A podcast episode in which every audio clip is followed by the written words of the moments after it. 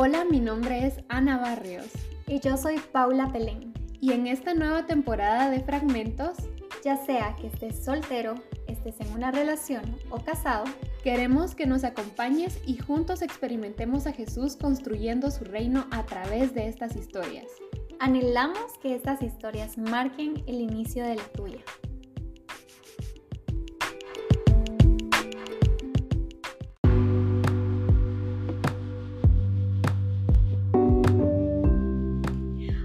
A todos, bienvenidos a este podcast, Fragmentos de Cielo. Mi nombre es Ana y estoy aquí con Paulita y con unos amigos súper especiales eh, con quienes estamos iniciando esta serie de relaciones. Así que queremos contarles un poquito más sobre la visión de, esta, de, de esta serie. Hola a todos, mi nombre es Paula y como decía Anita, estamos aquí con amigos súper especiales que estoy segura que nos van a enseñar muchísimo. Y para comenzar, el contar un poco por qué queríamos sacar esta temporada de relaciones era para para que todos podamos aprender un poquito de cada una de estas parejas increíbles que han formado matrimonios eh, basados en la palabra de Dios y agradando a Dios, ¿verdad? Y que también como solteros podamos salir retados a saber que Dios tiene también una persona ideal para cada uno de nosotros. Todo comenzó porque veíamos en la iglesia que teníamos a tantas parejas ejemplares que realmente podían enseñarnos muchísimo y de cada una aprender algo muy diferente. Entonces, esperamos que salgas de aquí retado y aprendiendo muchísimo y vamos a ir presentando a nuestros invitados. Tenemos a una pareja acá increíble que para irlos presentando un poco más individualmente, son personas súper jóvenes, eh, bueno, no tan, pero eh, cada uno de ellos es increíble individualmente y tenemos acá a Ludin y a Yanaimar Juárez. Ellos nos van a estar acompañando el día de hoy y pues qué mejor que ellos nos cuenten un poquito de qué es, quiénes son, qué es lo que hacen y que nos cuenten acá un poco. Bienvenidos. Bueno, hola Paula, hola Andrea, gracias por tenernos acá. Eh, aquí estoy con Yana. Pues, no sé, ¿tú quieres hablar primero o hablo yo? No, esto primero. Bueno, eh, nada, yo tengo 21 años, Yana tiene 22, ella me lleva un año. Ella no tiene el control de la casa. Pero se supone que tú te presentes tú mismo. Solo quiero decir, solo quiero decir, solo quiero decir a, a toda la audiencia que nos está escuchando de que oren por mí, porque estoy casado con una mayor y es un ah, poquito complicado. Eh, y más cuando es una boricua para todos los guatemaltecos que están escuchando. Ustedes no saben, ustedes no saben. El reggaetón puede que sea algo, algo que la mayoría de personas diga que es algo pegajoso o, o bonito o atractivo, pero cuando se pone complicada la situación, escuchar un boricua. Hmm, Mira. Creo que ahí ya no es tan suave como dirían los, los reggaetoneros, pero eh, nada. Eh, yo soy Ludwig Juárez y aquí está mi esposita para que se introduzca ella misma. Bueno, yo me llamo Yana tengo 22 años, ¿verdad? Sí. Tiene 21 y yo 22. es que a veces se me olvida cuántos años yo tengo. La verdad me ha pasado mucho que se me olvida cuántos años yo tengo. Pues tengo 22 años, soy de Puerto Rico y Ludin sabe, siempre dice lo mismo, pero él sabe que de todas las puertorriqueñas que él conoce yo soy la más tranquila y la menos que pelea. La verdad que sí, la verdad que sí. Pero, pero aquí en Guatemala, entre todas las guatemaltecas, ah, entonces, entonces, entonces, ahí vamos, ahí vamos. Es que me viene por naturaleza, pero nada, soy de Puerto Rico, tengo 22 años. Eh, de las cosas que más amo es obviamente mi familia, mi esposo, la iglesia, mi perro Mac, que lo amo con todo mi corazón. Sí. Y también amo la música, así que eso sí. Qué increíble. Y creo que para ir como entrando un poco más a cómo los conocimos, sabemos que tienen, bueno, y tienes un podcast llamado Inusual, que acaban de sacar también una línea de ropa increíble, por si no la conocen, vayan a buscarlos. Sí, arroba inusual, sí es propaganda. no paga. Vamos a ver eso. no, pero de verdad es increíble. Tienen que ir a verlos. Si ustedes aman las t-shirts y sobre todo que sean oversize, tienen que ir a verlo y esperar la nueva ropa en junio. Vamos. Entonces, em, pues bueno, te conozco, has sido un líder increíble desde hace rato. Podría decir que seguís siendo mi mentor, de verdad me enseñaste muchísimo. Y, y, ahora te conozco a ti y aprender de ti ha sido un privilegio, de verdad. Estás involucrada ahora en la música, sacas canciones increíbles también, la pueden ir a seguir como Janaimar Music. y mm, qué lindo saber que dos jóvenes tan apasionados eh, están haciendo de todo, o sea, de verdad a su corta edad tienen emprendimientos, tienen un montón de cosas para liderar a jóvenes y enseñar a, que sí se puede ser inusual, ¿verdad? A que sí puedes eh, buscar el propósito de Dios para tu vida y no quedarte como en el intento, ¿verdad? Entonces, pues nos encanta que estén acá. ¿Llevan cuánto tiempo de casados? Justo acabamos de cumplir cinco meses de casados. ¿Cinco meses? Sí, ahorita Ya van casi el medio año. Sí, pero para mí pasó una eternidad, pero... Así cuando estoy contigo pierdo la noción de tiempo. Eso. Ay, ¿quién es el récord? Soy una, soy una persona cariñosa. Mm, pareciera años.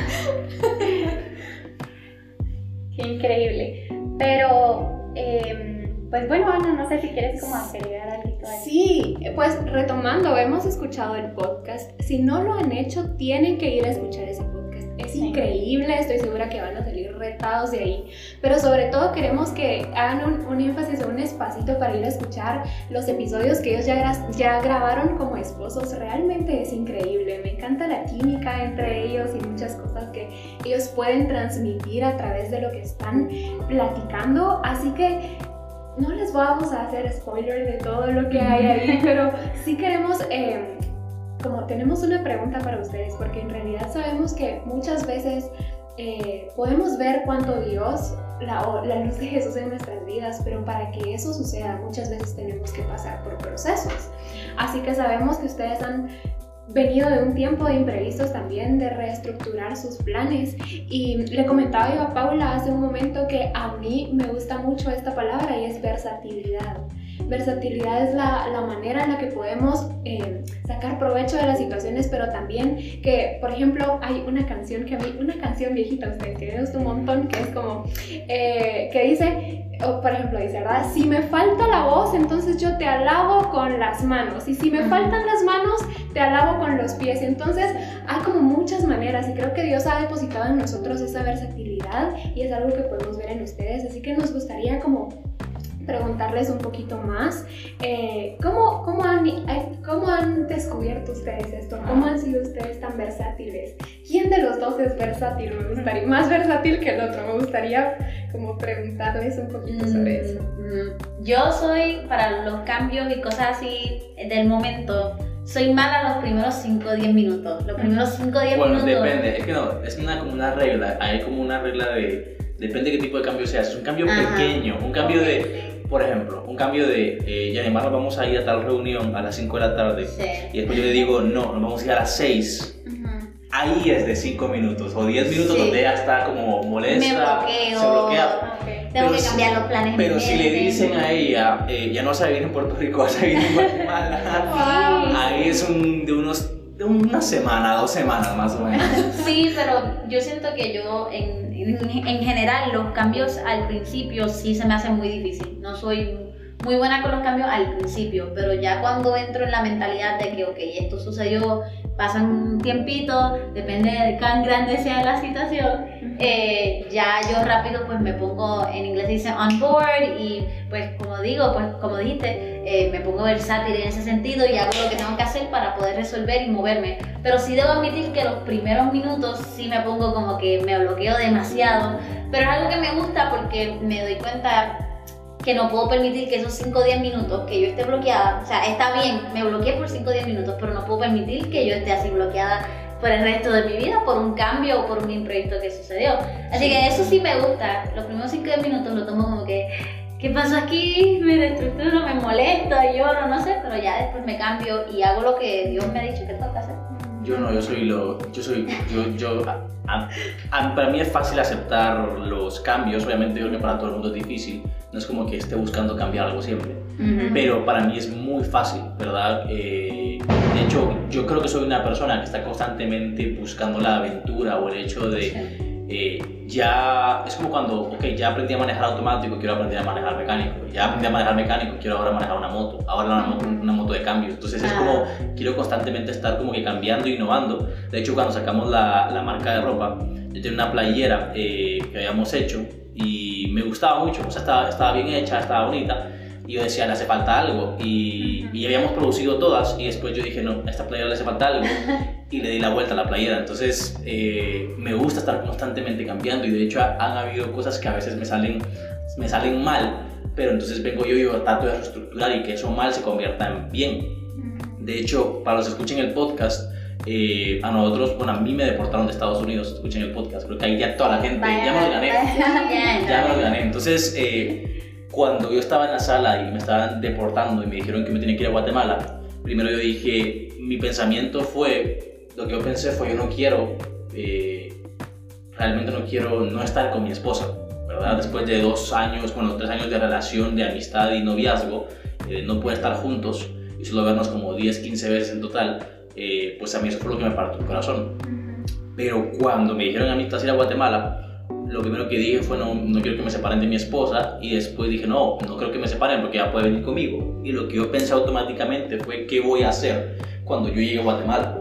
Y sé que suena como raro o difícil de creer, pero cuando yo estaba sentado ahí, eh, yo me limpié las lágrimas, yo estaba pensando en qué, qué voy a hacer, con quiénes me voy a juntar al principio en Guatemala, cómo me puedo mover. Eh, yo ya estaba en mi mente cambiando y pensando hacia dónde yo iba a ir. De hecho, los, de, los demás días, yo ningún día yo no lloré, ningún día yo me, me, me puse súper frustrado. Yo estaba nada más como en un modo eh, como plano porque yo estaba en mi mente sabiendo, pensando qué voy a hacer, tal vez no tenía ni la menor idea, eh, ¿verdad? Pero yo así soy y de hecho fue algo que a mí como que me emocionó. Yo dije, cuando yo regrese a este lugar y yo vea a estos policías una vez más... voy a regresar millonario. Yo, les voy a decir a ellos... Eh, primero pensé que les iba a decir alguna grosería, pero después yo les voy a decir a ellos gracias porque voy a regresar mejor de cómo me fui. ¿Verdad? Entonces, eh, eso soy yo, ¿verdad? Sí. Y creo que eso es increíble porque realmente fue un cambio bastante fuerte no fue algo que ustedes dijeran, bueno, hagamos este cambio, sino que fue un cambio forzado y nunca se quedaron como estancados en el momento de regresar, sino que fue como, bueno, descansemos de lo que acaba de pasar, pero volvamos ya, ¿verdad? Volvamos a, a movernos, avancemos y creo que eso es bastante fe y confianza en Dios, en sus planes, en confiar en que Él tiene la última palabra, ¿verdad? Porque ustedes lo decían, podemos planificar mil cosas, pero si Dios dice, bueno, vamos un poquito por acá mejor, entonces creo que siempre es de seguir como lo que Él quiera, ¿verdad? No, no aferrarnos a nuestros planes y eso es algo de admirar porque realmente, como les decía, ¿verdad? Nunca se quedaron paralizados, sino que Yana comenzó a servir en la iglesia, siguió moviéndose, siguió moviéndose con su música, a pesar de que no estaba grabando allá. Em, tú seguiste liderando, tomaste el control otra vez de, el control, tomaste, sí, el liderazgo otra vez de, de jóvenes acá en Guatemala, sacaron lo de la ropa, como lo mencioné, o sea, nunca, nunca hubo como un tiempo de decir, bueno, eh, esperemos meses a ver qué pasa, ¿verdad? Sino que en la espera siguieron avanzando. Entonces creo que eso es bastante fuerte en lo que decía Anita de versatilidad. Ya me perdí, versatilidad. Y mientras estás diciendo esto, Pauli, yo estoy pensando como el llamado de Dios es dinámico, ¿verdad? No es como porque muchas veces podemos pensar como, en este lugar yo voy a cumplirlo. Eh, creo que tal vez a veces uno tiene como una idea, el Señor me está llamando a este lugar en este momento eh, y allí, hasta que llegue allí o hasta que esté completamente ahí, es el lugar en donde yo voy a, voy a vivirlo. Pero algo que admiramos de ustedes y que realmente respetamos y aprendemos mucho es lo que decía Paulita, la manera en la que dijeron, bueno, no estamos tal vez en el lugar en donde habíamos pensado que íbamos a estar, pero ahora que estamos acá, igual vamos a servir a Dios en, esta, en este lugar y el proceso, en el proceso sabe Dios dónde los va a llevar como después, ¿verdad? Eh, hacia dónde van a moverse y que lo van a hacer juntos también. Sí, eso es cierto. Y, me gustaría como ir entrando un poco más a, a, esta parte, porque eh, yo sé que, que ambos crecieron en un hogar cristiano, que, por ejemplo, Yana, sus papás son pastores, ella ha crecido en el servicio de una iglesia increíble en, en, en, Puerto Rico y tú también creciste en una familia cristiana donde siempre tuvieron como valores bien fuertes inculcados, eh, papás que creen mucho en el matrimonio y que realmente son unidos. Y no es que los conozca, pero realmente es un reflejo, ¿verdad?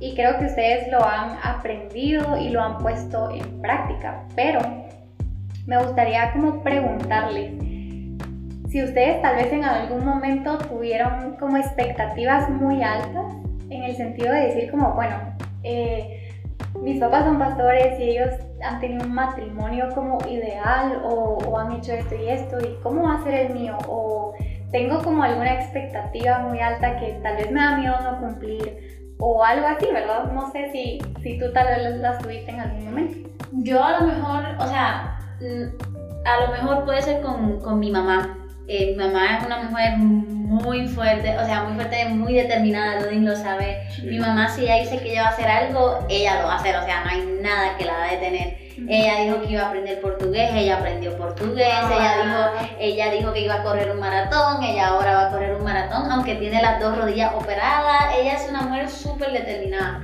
Eh, y yo he visto como mi papá y mi mamá se complementan muy bien. Mi papá y mi mamá son muy distintos, pero a mí lo que me gusta mucho de ellos es que ellos reconocen que son diferentes y ellos saben, mi papá dice que él no estaría donde él está, obviamente si no fuera por yo, pero tampoco si no fuera por mi mamá, porque él reconoce que donde él es débil, mi mamá es muy fuerte y mi mamá lo ayuda. Entonces mi mamá es una mujer que literalmente ella, yo no sé cómo ella hace todo lo que ella hace, y yo la veía a ella y a lo mejor al principio no se lo decía y a lo mejor yo lo negaba, pero yo decía en mi mente, yo decía, yo quiero ser como ella cuando yo esté casada, porque ella cuida de mi papá, ella cuida de mi familia, ella cuida de mi casa, mi casa siempre está limpia, mi casa siempre huele bien, ella siempre presenta todo bien, ella trata a la gente muy bien y yo tenía esa expectativa de que yo decía, yo quisiera ser como ella, pero me daba a la misma vez un poco de temor y decía, ¿y si no soy tan buena esposa como es mi mamá? Porque aunque yo quería ser como, como mi mamá, yo me parezco mucho a mi papá. Entonces era como algo en contra de mi naturaleza, ser como ella. Eh, pero sorprendentemente, yo le he dicho, y hemos hablado con Ludin, que desde el momento que me casé, yo cambié un montón. Y no fue algo como que yo me obligué a hacer así, sino literalmente fue como un switch en mi mente y puedo decir que ahora me parezco muchísimo más a mi mamá de lo que yo pensaba. Y hay cosas que a veces digo y hago y digo, ay, me parezco a mi mamá, soy mi mamá. Pero gracias a Dios hasta ahora he podido, no he llegado a donde está mi mamá obviamente, pero no me siento decepcionada de cómo he ido creciendo poco a poco y cambiando. No sé si tú. Yo, yo expectativas acerca de mis papás, yo creo que no tenía casi ninguna eh, honestamente, creo que no. Lo único que yo quería realmente desde pequeño es ser una persona que pudiera ser capaz de poder levantar a mi familia como mi papá lo hizo. Porque mis papás vienen de un lugar donde, por ejemplo, ellos son los que levantaron a toda su familia, incluyendo a sus hermanos, a sus primos, sus tíos. Eh, vienen de lugares que no son de tantos recursos y tuvieron que salir y y siempre había como que más que todo de mi papá, siempre había una, una cuestión de no puedo quedarme haciendo lo que los demás están haciendo en el lugar donde los demás están. De hecho, mis papás nacieron en Tiquizatescuintla eh, y mucha gente se quedó allá. Y mi papá lo que hizo a sus 22 años fue salirse de allá y venirse a la capital, ¿verdad? En medio de un emprendimiento, en medio de tener hijos, en medio de no tener muchos recursos, eh, muchas cosas realmente con las cuales ellos estaban luchando. Eh, y eso ha sido lo que le ha ayudado a mi papá incluso a poder ayudar a, a sus hermanos cuando están en tiempo de necesidad, a sus papás cuando están en tiempo de necesidad y prácticamente mis papás han sido la punta de lanza de todas sus familias, entonces ellos vienen trayendo, eh, mis papás han podido contratar a, a, sus hermanos, han podido contratar a primos, han podido hacer muchas cosas y levantar eh, prácticamente pues su, su, apellido, no sé si me voy a entender, entonces mi, mi expectativa nada más ha sido si mis papás empezaron desde el punto cero y ahorita nos llevan al punto 10, yo quiero estar en el punto 10 y poder llevar a mi familia al punto 100. Eso ha sido lo único porque eh, obviamente mis papás, en diferencia a cómo son la familia de animal, eh, la familia, o sea, los papás de Animar, creo yo que en contraste a los míos, son un poquito más eh, abiertos en cuanto a su relación, cuando en, cambio mis papás son un poquito más eh, cerrados, no sé cómo explicarlo, como que la relación de mis papás, yo no veo cómo mi papá y mi mamá se manejan, así como, como los papás de Neymar se manejan, entonces yo no conozco esa, como que ese lado, entonces en cierto punto yo como persona, mi, mi, lo que yo siempre he soñado y sueño y, estoy haciendo hasta el día de hoy es pues, pues llevar a mi familia a pues, a otro nivel, porque ese ha sido el ejemplo que mis papás me han dado de trabajar duro eh, por mucho tiempo, ser disciplinado y ahí es donde vas a, llevar a tu familia pues, a, otro, a otro lugar. Y creo que esto es bien fuerte, lo que dices de, de como tu papá decidió salir y hacer algo nuevo. Mm. Porque yo pensaba y hablábamos con Ana de que hay jóvenes que lastimosamente vienen de un hogar quebrado, ¿verdad? O sea, vienen de un lugar donde tal vez hubo una relación tóxica, hubo un matrimonio lleno de, no sé, de muchas cosas, ¿verdad? Como abusos, eh, de cualquier manera. Entonces muchas veces eh, inconscientemente vivimos por cultura, tradición y lo que hemos visto. Entonces yo sí, si les soy honesta, sí he escuchado a muchos jóvenes decir como y esto en mis papás y honestamente yo no quiero casarme, yo no quiero repetir la historia, ¿verdad? Yo no quiero tal vez...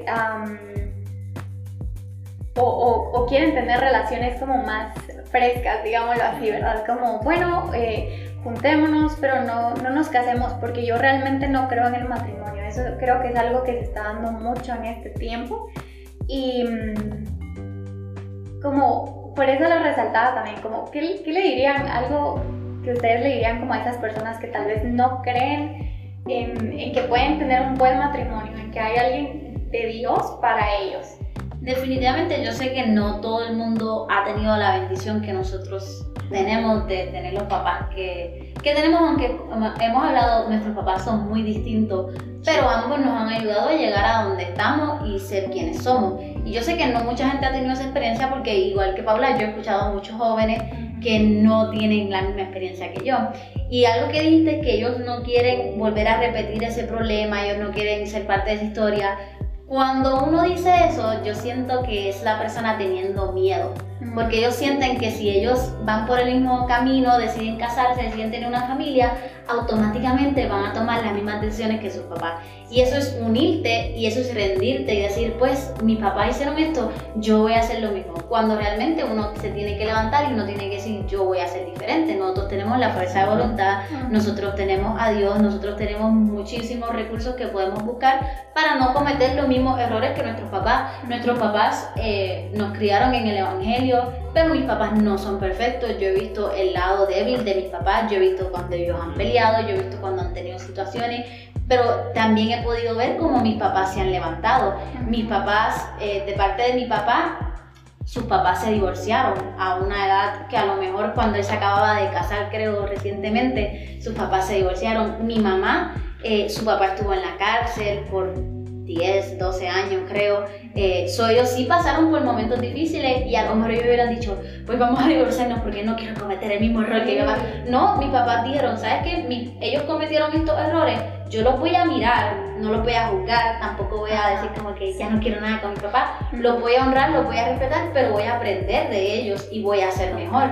Y eso es lo que yo creo que todos nosotros debemos hacer. Tengan papás que sean cristianos, sean papás que tengan divorciado, alcohólicos, lo que sea, uno lo debe mirar, uno lo debe respetar y honrar como dice la Biblia, pero uno debe mirar sus errores y decir, sabes, mira, aquí se equivocó, yo no voy a permitir que eso suceda. Y yo, siento que mucha gente eh, usa lo que sus papás hicieron como una excusa para ellos no tener que tomar cierta responsabilidad en su vida cuando nosotros somos personas diferentes, nosotros somos personas únicas. Y Dios nos puede dar a nosotros el poder y la fuerza para no cometer esos mismos errores. Yo tengo solo una historia de una persona eh, que es una, de verdad una, historia que a mí me impacta un montón. Y es un, es un brasileño que voy a empezar contando la historia para que vean hasta dónde terminó. Y él, pues, su mamá era una prostituta y, eh, y pues él, su mamá cae embarazada de una persona. La cuestión fue que llegó un día donde, bueno, todos sus días, mejor dicho, él pues la pasaba en su casa y su mamá pues se iba y lo dejaba. Entonces, eh, en Brasil, ellos tenían, como en Brasil es un lugar donde hace mucho calor, ellos tenían una cuestión como una, una, una cosa que hace el cuarto más frío, ¿cómo se llama? Un aire acondicionado. Pero ese aire acondicionado era un edificio pues muy viejo y tenía un tubo metálico. En este tubo metálico lo que su mamá hacía era que amarraba a su hijo. ¿Por qué? Para que el hijo no se fuera. Porque pensaba que era un perro, o sea, lo agarraba como un perro. Entonces lo dejaba a veces ahí por días y él no comía. Y eso le pasó a él hasta como los 13, 14 años, hasta que su mamá se suicida. Entonces, eh, él prácticamente crece en las calles eh, y empieza a crecer en las calles, toda la cuestión. Pasa el tiempo, no me pregunten ni cómo, ni porque no tengo la menor idea, eh, porque es, es, una historia que de hace años. Y esta persona, pues pasa el tiempo y se llega a convertir en un ejecutivo de la FIFA. Entonces, de, a última instancia, él es una de las personas que viene y hace que todo lo de la Copa Mundial funcione. Entonces, después, ¿qué sucede? Él tiene una hija. Él se casa y hasta el día de hoy sigue casado. Tiene una hija, obviamente, imagino que su matrimonio no es perfecto, pero está ahí. Tiene una hija y pues su hija, un día él descubrió que tiene un talento. Entonces su hija una vez estaba súper molesta, él la estaba regañando, ella estaba súper molesta y ella no lo miraba y ella solo estaba haciendo garabatos en una, en una servilleta. Entonces viene él y él deja de decirle, la deja de molestar y, y, le dice, bueno, vete a tu cuarto, se va a su cuarto su hija a dar la servilleta y él mira que él dibujó algo muy, ella dibujó algo muy bueno. Entonces después, ¿qué sucede? Él viene y llama a su hija y le dijo, mira lo que está acá está muy bien, deberían hacer algo al respecto. Para hacer la historia larga, corta, él ayuda a su hija para que su hija pueda meterse en el mundo del arte. Llega un punto donde había un amigo de ella que necesitaba, no me acuerdo, una, cirugía o una cuestión así en el colegio y necesitaban fondos para eso. Entonces ella lo que hizo fue empezar a vender sus pinturas. Ella hizo más de 100 mil, 100 mil dólares en un fin de semana vendiendo sus pinturas. Y ahora es una, eh, es una chava, no sé si ha terminado la universidad o no, pero ella es por la Universidad eh, de París a estudiar arte.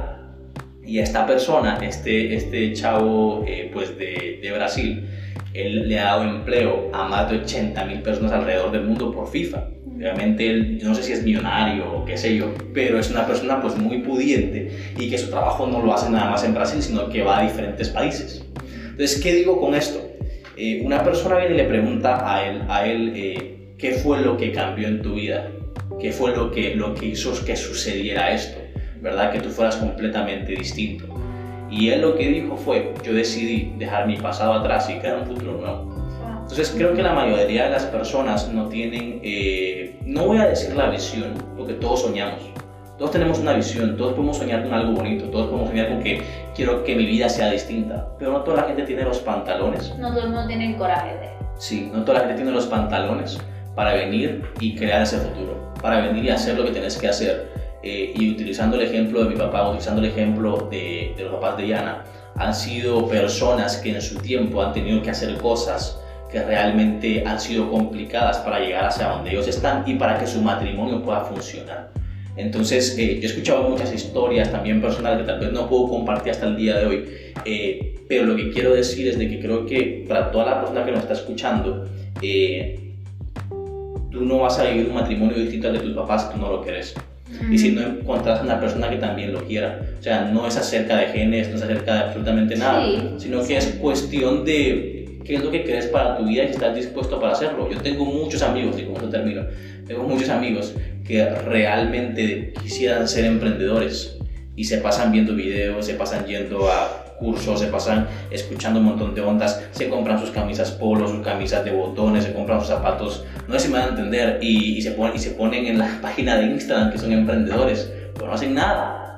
O, o hacen algo y pasan dos, dos meses, un año eh, ¿verdad? Y no siguen luchando. Yo desde 2014 estoy luchando con la ropa y sigo luchando con la ropa, ¿verdad? Eh, y otras cosas. Entonces, eh, ¿qué es lo que pasa? La gente no está dispuesta realmente a hacer un cambio en su vida y que su vida sea un cambio a su alrededor. Entonces, yo creo que la diferencia en el matrimonio no es como nada más cómo te educaron, sino cómo estás dispuesto a tú mismo educarte y decir, quiero que mi vida sea distinta. Y pienso que el problema de nuestra generación es que no queremos tomar eso, no queremos tomar responsabilidad y no queremos tomar como esa decisión. Me gusta esa palabra, es una decisión y no es como una decisión que tomaste una vez y ya todo va a ir caer como en efecto dominó, ¿verdad? Sino que cada vez tenés que tomar una decisión otra vez, otra vez, ok, este compromiso quiero seguir, esta es mi visión y quiero eh, seguir adelante con esto. Una decisión fue la que llevó a los papás de Yanaymar a ser diferentes en su matrimonio, a pesar de que venían de, familias que estaban desintegradas o, que habían sido de, de, otra forma. Y una decisión fue la que llevó a tu papá a decir, voy a salir, yo no me voy a conformar con esto y voy a hacer algo más. Entonces, creo que el, el tomar decisión, como decías, es algo súper importante y que lamentablemente nuestra generación lo ha dejado como a, como que queremos ir accidentados por la vida, ¿no? Como, ah, bueno, lo que caiga, como cuando sea, no importa. Eh, cuando tenemos la oportunidad, y Dios nos ha dado la oportunidad de vivir con intencionalidad nuestra vida, de poder eh, hacer muchísimas cosas, pero tenemos que ponernos las pilas y decir, bueno, voy a tomar la decisión de hacer esto, voy a tomar la decisión de, de cambiar, voy a tomar la decisión de... Ahí sí que el, el, reino de los cielos es de los valientes, ¿no? Entonces que arrebato esto que es mío, que Dios me ha dado y que ahí sí que si solo tengo una vida, voy a vivirla intencional y al máximo. Entonces, y voy a hacer un cambio y esa decisión puede transformar una generación porque sin duda transformó la generación de la que ustedes vienen y va a transformar ahora ustedes como, como familia y sus hijos y sus, los hijos sí, Ya, Siguiente tema, siguiente pregunta. Ya vimos por ahí que ya no está dispuesta allá. Yo cuando veo. No hemos llegado a la parte del común acuerdo. Ya queremos sobrino. Que Dios nos envíe cuando quiera. Sí. Así que también queremos como preguntarles, porque sabemos, bueno, otra vez vamos a volver a decir esto y no nos estamos hablando, pero la verdad creemos que es increíble eh, la manera en la que ustedes vienen de ministerios eh, quizás no completamente distintos, pero si cada uno tenía como ya un llamado, un ministerio, ¿cómo podemos hacer o cómo, qué recomiendan ustedes o cómo han logrado ustedes hacer esto como de, ok, voy a empujar el tuyo y tú también puedes empujar el mío y tenemos un llamado, y, pero el Señor sabe, eh, porque creo que muchas veces tenemos como la idea errónea de que me voy a casar y todo va a ser como todo va a ser alineado y va a ser como una mezcla completamente, pero ustedes los, los hemos visto brillar cada uno en, eh, por su lado, aún estando ya como casados, ¿verdad? Diciendo uno ahora. Entonces nos gustaría saber qué, cómo nos dirían ustedes, cómo, qué, qué tips podrían darnos con respecto a eso. Eh, ah, yo quiero empezar diciendo algo. Eh, no, no, no, es con el afán de ofender nada de eso, sino que es con el afán de poder ayudar a la persona que está escuchando al otro lado de, el altavoz o el audífono. eh, y para todas las personas que son cristianas. Y es que, por ejemplo, en la iglesia se nos ha enseñado de que tenemos que casarnos con alguien cristiano, porque si no nos casamos con alguien cristiano, pues es muy probable que termine en un divorcio, bla, bla, bla, Lo que quiero decir es, la cuestión no es que te tengas que casar con alguien que sea cristiano y pum, tu matrimonio va a funcionar. Conozco tantos amigos y matrimonios que han fracasado porque piensan que nada más porque tienen que tener una esposa o un esposo que sea cristiano como para que funcione, va a hacer que su matrimonio va a ser bonito.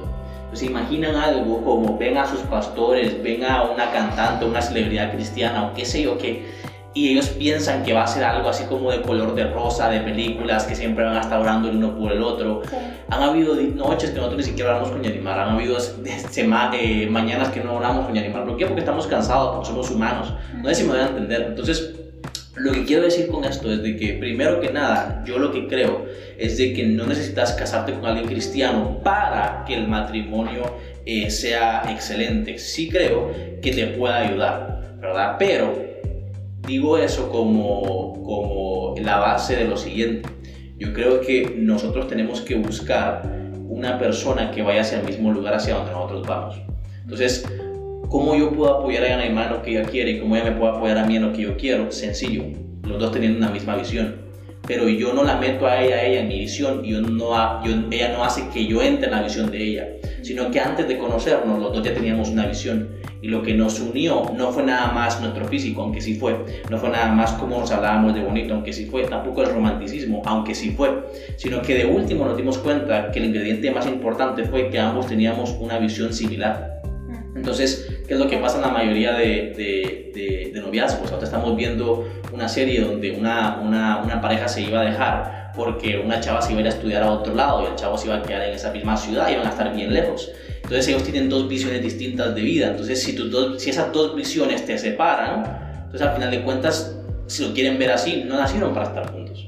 Entonces si ustedes van hacia el mismo lugar, tienen el mismo propósito, el mismo destino, Dios los hizo para que estén juntos. Porque Dios los hizo para convertirse en alguien y llegar a algún lugar pero no significa que tú te juntes con alguien más y que tú tengas que adoptar la, la visión de esa persona o rogarle a la otra persona o, o mucho peor venir y, y, engañarla y decir o hacer como se llama esto cuando engañas a una persona y le decís que manipularla, venir y manipularla y hacer que, que se enamore de la visión que tú tenés. ¿verdad? No, sino que, que, los dos podamos llegar hacia el mismo lugar y que lo que los dos queremos, pues no tiene que ser exactamente lo mismo, pero que sea en un lugar muy similar. No sé si me voy a entender, que estemos literalmente del, lado de una, digamos que estamos en Guatemala y que los dos queramos ir a España, o que estemos los dos en España y queramos irnos a Estados Unidos. Queremos el mismo destino, entonces queremos estar en el mismo ambiente, queremos lo mismo. Entonces, eh, creo que eso es bien importante y ha sido lo que a nosotros nos ha ayudado hasta el día de hoy, nos ha ayudado siempre. Eh, y lo puedo ejemplificar con lo siguiente. Nosotros teníamos como una, una pequeña discusión cuando nosotros éramos, éramos novios y era una discusión que se repetía siempre y era, cuando nos casemos, ¿a dónde nos vamos a ir a vivir? ¿Verdad? Y la respuesta de los dos era, yo me puedo ir allá o me puedo quedar acá, no tengo ningún problema, pero lo que quiero saber es dónde Dios quiere que yo vaya. Entonces yo se los puedo responder sencillo porque mucha gente tal vez dice, ok Ludin, porque eso me ha pasado mucho, yo no tengo la visión que vos tenés, yo no tengo la determinación que vos tenés o no sé qué hacer literalmente con mi vida. Ok, no sabes qué hacer literalmente con tu vida, entregar esa vida a Dios. Y que el destino que tú tengas sea el destino que Dios quiere. Quiere decir que muras a tu voluntad y que puedas ir a la voluntad de Dios. ¿Qué significa eso? Y cuando tú le preguntes a la otra persona, ¿a dónde tú quieres ir?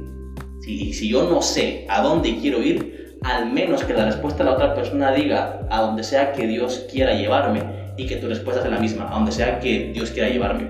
Y si los dos quieren ir a donde sea que Dios los quiera llevar, es la relación perfecta. Porque los dos van a ir al lugar a donde Dios quiere que vayan. Y si es las Bahamas, las Bahamas. Si es Tikal, Tikal. Si es, no sé si me van a entender. Entonces, eh, ahí no va a haber una pelea, no va a haber una discusión de yo quiero esto, yo quiero lo otro, ¿no? Porque los dos quieren lo que Dios quiere, ¿verdad? Entonces yo creo que así es como nos podemos apoyar el uno al otro porque sabemos de que los dos estamos dispuestos a una visión mayor, que es la visión de Dios para nuestras vidas.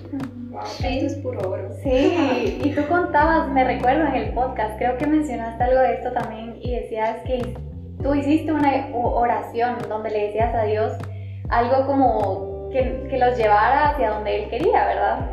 No fue porque nosotros oramos porque te quedaras, ¿ok?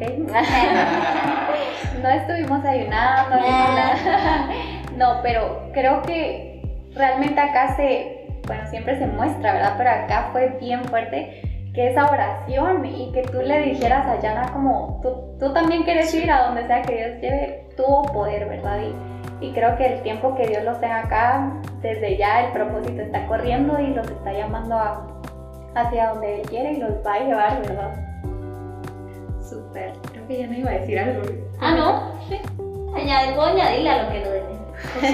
Por favor. No, sí, yo creo que también es cuestión de uno respetar el propósito y el llamado de Dios en la otra persona.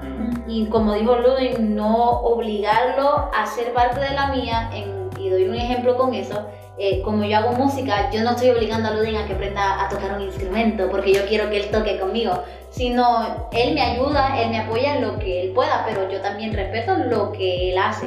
Y yo creo que nosotros tenemos eh, un propósito individual, pero también tenemos un propósito como matrimonio. Y entonces es entender que, mira, él tiene un llamado que yo lo voy a apoyar, yo lo voy a respetar y yo voy a ayudarlo en lo que él necesite. Y yo tengo uno mío propio que yo sé que Él me va a apoyar, Él me va a ayudar y los dos tenemos uno junto, que es lo perfecto de Dios porque nos une. Yo creo que Dios une los propósitos de las personas y ve cuando dos personas se unen en un matrimonio, Él lo que hace es unir el propósito, los propósitos de esas personas y lo hacen uno. Y yo sé que nosotros tenemos uno como matrimonio, pero también tenemos uno individual y yo respeto el de Él y Él respeta el mío y yo le oro a Dios para que Él pueda cumplir su propósito y Él le ora a Dios para que yo pueda cumplir el mío. Y es cuestión de también respetar la diferencia de las personas. porque yo no lo voy a obligar a él ser cantante porque yo soy cantante. Que te haga los coros ahí. y él no me va a obligar a mí. Bueno, yo le he dicho, pero. eh, Estás practicando para eso. Ya estoy bien, gracias. no, pero eh, y yo lo respeto a él, que yo sé que él fue llamado para predicar, eh, para pastorear a la gente en sus empresas y todo. Eh, y yo creo que es cuestión de, también de respetar lo que Dios ha puesto en la otra persona y, no querer obligarlo.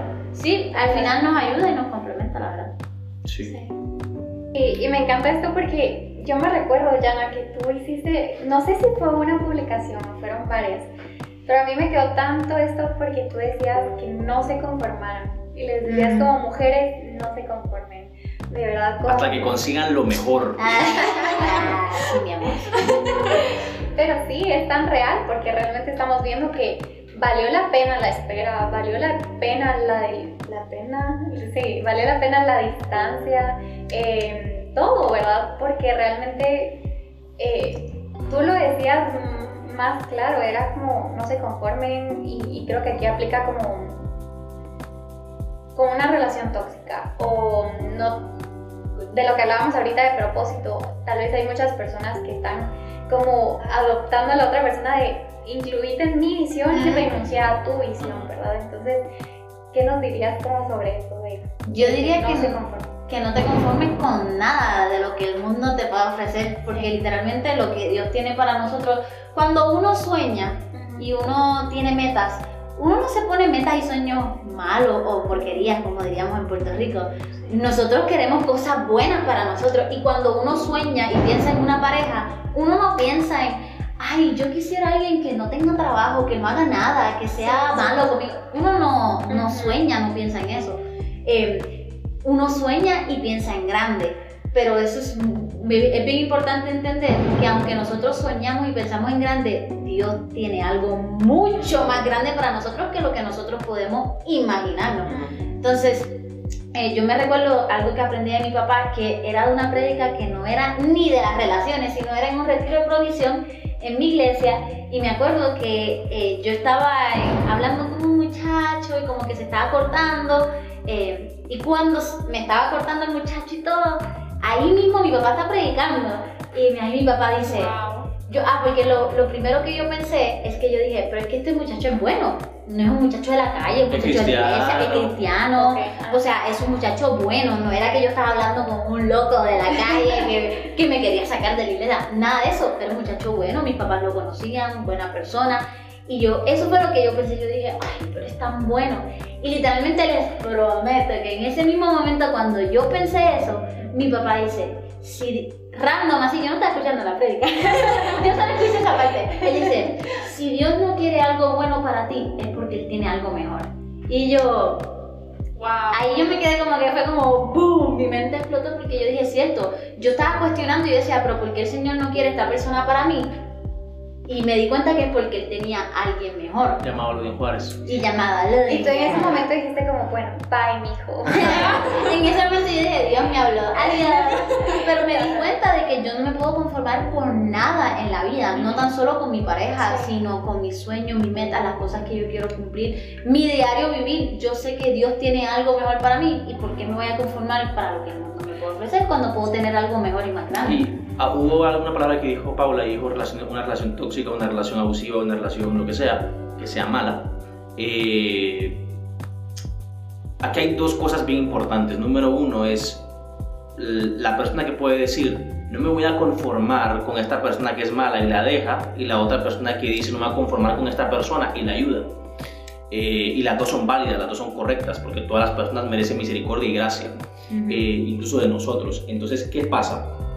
Aquí es donde nosotros podemos venir y extenderle a esta persona que tal vez ha sido tóxica, mala o nos ha lastimado, porque en otra historia, podemos, en otro momento podemos contar que a Neymar antes de que fuéramos novios casi me corta, ah. pero yo no me conformé con eso. Entonces, eh, digamos, ella me, la, ella me rompió el corazón antes de tener mi corazón.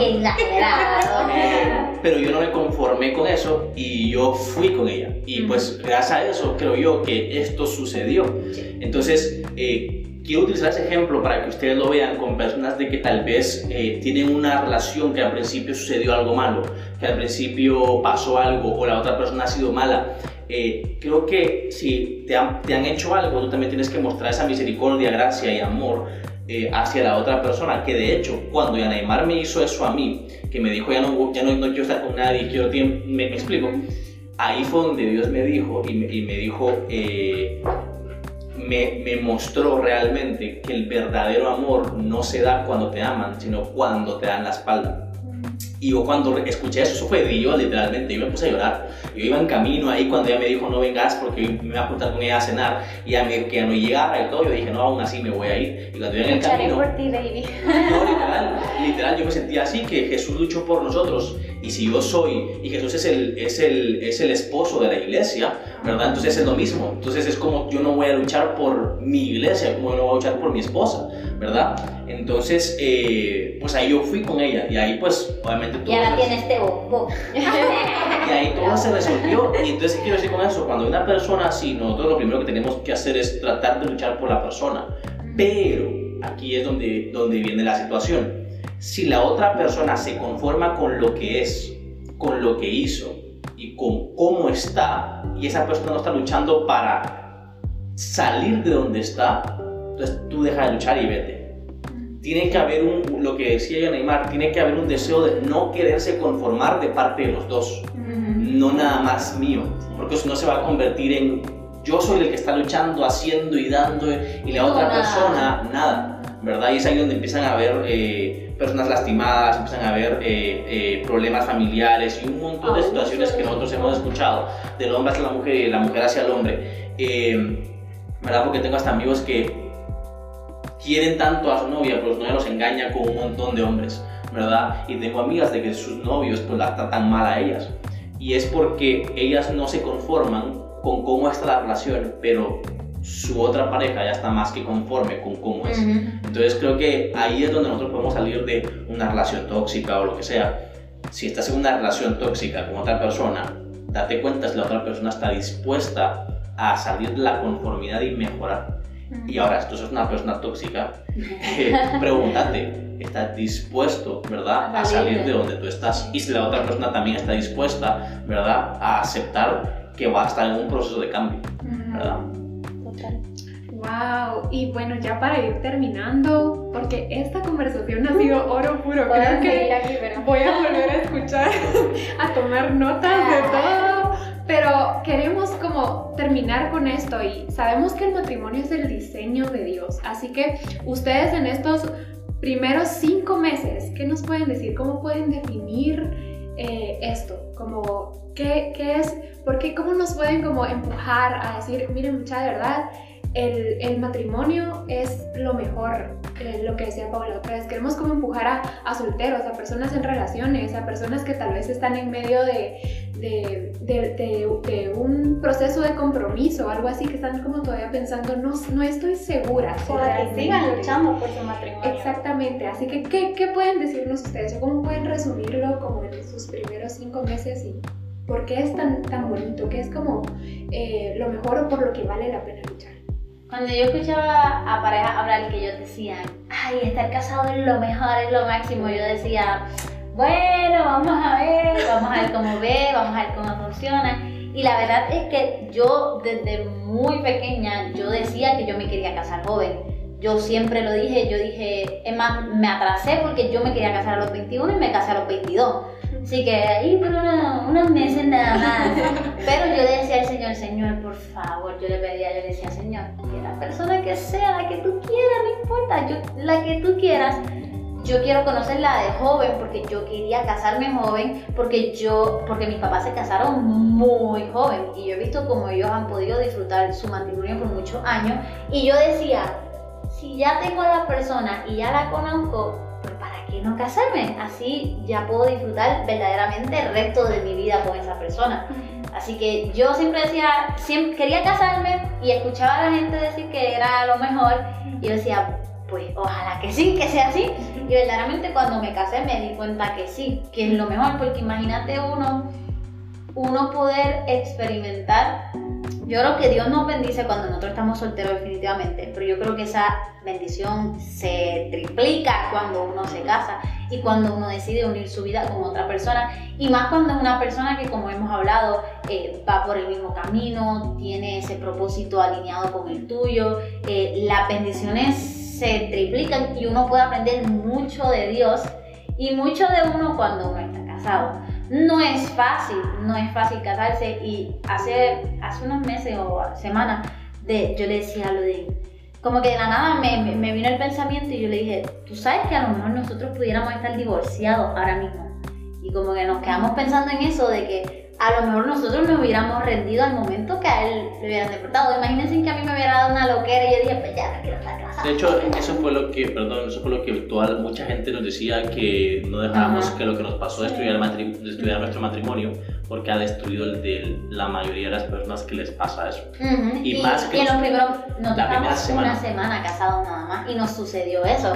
Entonces, uno aprende mucho del sacrificio, de lo que yo puedo no tan solo recibir, pero dar, porque muchos nos enfocamos en lo que yo recibo y lo que yo quiero que Ludin me diga, lo que yo quiero que Ludin me regale, pero me tengo que poner a pensar que yo también le voy a ofrecer a él, que también yo le voy a dar a él, cómo yo le voy a servir a él. Y yo, yo en lo personal, eh, para las mujeres que están escuchando, he aprendido muchísimo eh, sobre lo que Dios piensa de la mujer sobre el propósito de la mujer. No es tan solo, mi gente, no se ofendan, pero no es tan solo uno estar limpiando la casa, no, no es eso, sino yo, yo era la persona que decía, no, yo no voy a limpiar, yo no voy a hacer nada, yo no voy a cocinar, yo... pero cuando me casé yo dije, yo quiero hacerlo, pero yo quiero hacerlo porque yo quiero servirle a mi esposo. Y entonces lo mejor es que estoy casada con alguien que no lo toma como que sí, dale, haz esto, sino él aprecia lo que yo estoy haciendo y él sabe que yo lo hago por él. Y yo creo que verdaderamente estar casada pues ha sido, pues yo sé de hecho lo mejor que me ha pasado realmente. Eh, y creo que es tan solo, solo estamos experimentando lo primero que Dios tiene para nosotros y lo que Dios quiere que nosotros recibamos de nuestro matrimonio. Y en verdad me tiene muy emocionada porque sé que los próximos años va a ser lo mejor, especialmente cuando tengamos un hijo. no, pero en verdad estar casado es una bendición y yo creo que todo joven, su meta debería ser en algún momento casarse. Yo lo voy a decir sencillo. Para todas las personas que tienen el siguiente, los clichés de no, yo quiero disfrutar mi juventud, ah, quiero disfrutar mi tiempo, quiero, emprender yo algo, quiero ganar dinero primero. Está probado estadísticamente de que cuando te casas, tienes más de todo lo que quieres que vas a tener soltero. Absolutamente todo.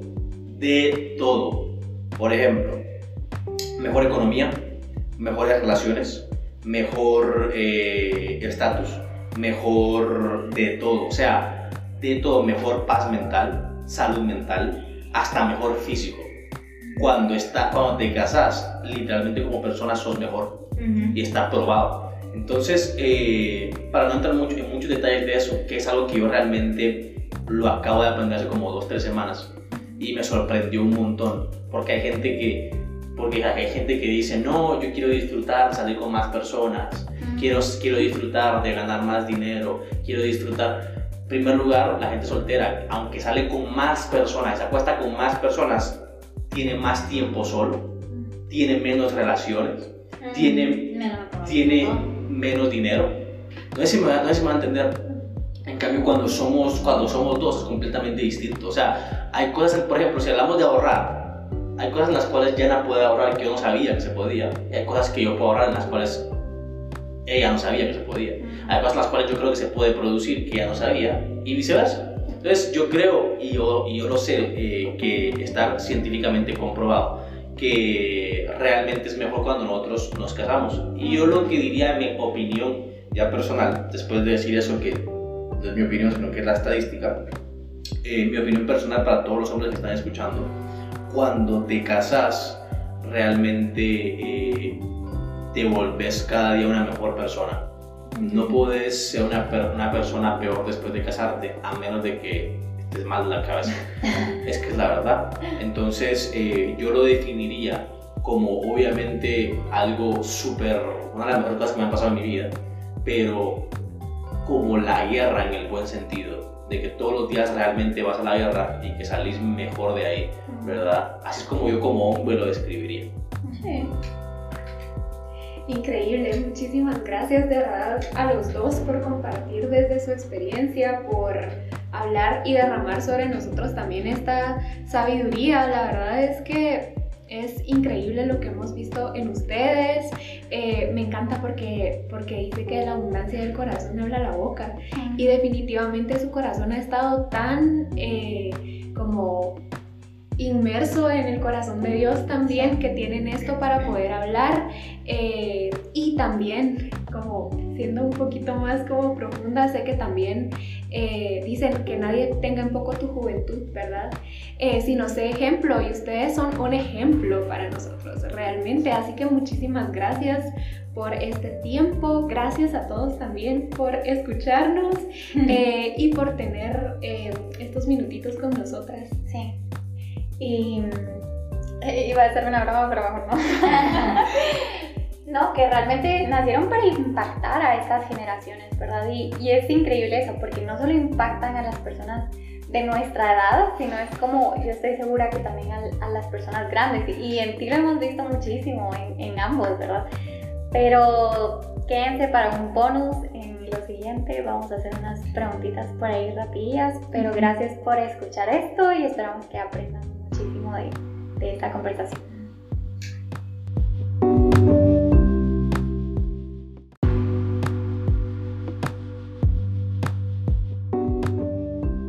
A hacer tres preguntas así random con respuestas de ellos para terminar.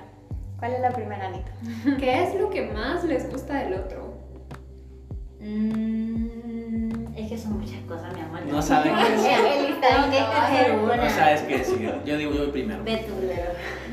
Yo creo que la atención en el nivel de, de relaciones y, cal, y calurosidad de animar, por ejemplo, animar es la que se encarga de poder ver cuándo es un día festivo, cuándo es el cumpleaños de alguien, cuándo es importante, todo ese tipo de cosas que yo no soy bueno para eso.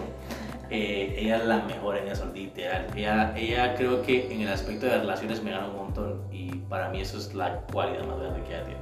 Sí, yo creo que de las mejores virtudes que tiene Ludin es lo bien que se concentra en algo y lo hace, porque yo soy una persona que me desconcentra bien rápido, pero una persona que es muy concentrado y si él dice que va a terminar algo, lo va a terminar y va a dar todo lo que tiene que hacer para poder lograrlo. Buenísimo. ¿Cuál es lo siguiente? Tenemos otra. ¿Quién cocina mejor? Yo. Por favor, di la verdad. Es la verdad. Lo de... ¿Tú lo sabes? Lo de... Delante de los ojos del Señor.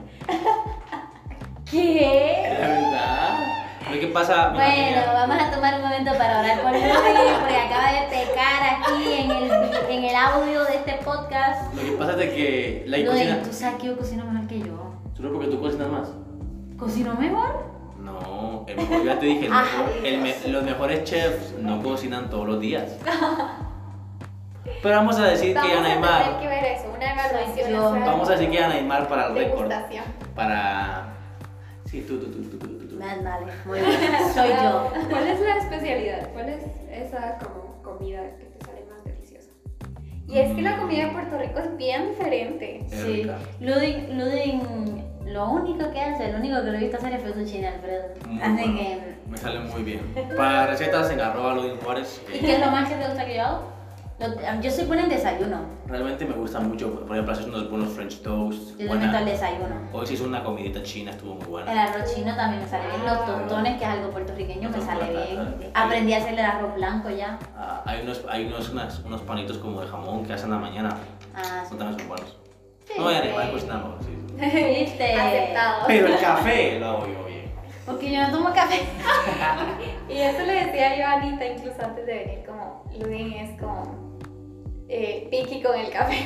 Sí, yo, yo, ni lo intento, yo le doy sus cosas y que él lo haga. Sí. ¿Cuál es su clima favorito? Frío. Frío. Los dos frío. Súper, súper. Buenísimo, entonces aquí terminamos este podcast y pueden ir a seguirlos, pueden dar sus cuentas ahí y sus emprendimientos para que vayan a ver un poco más de ustedes. arroba Ludwig Juárez, L-U-D-Y-N, porque la gente lo pone con I. arroba inusual. Y bueno, y también la otra empresa, pero no creo que gente, la, gente de aquí necesite una cocina, pero... Pero, pero sí, unas cocinas increíbles. increíbles. Arroba punto design también. Y... Y yo en Yaneymar Music, en todos lados, y en Spotify como Yaneymar Boom. Yay, buenísimo. Bye.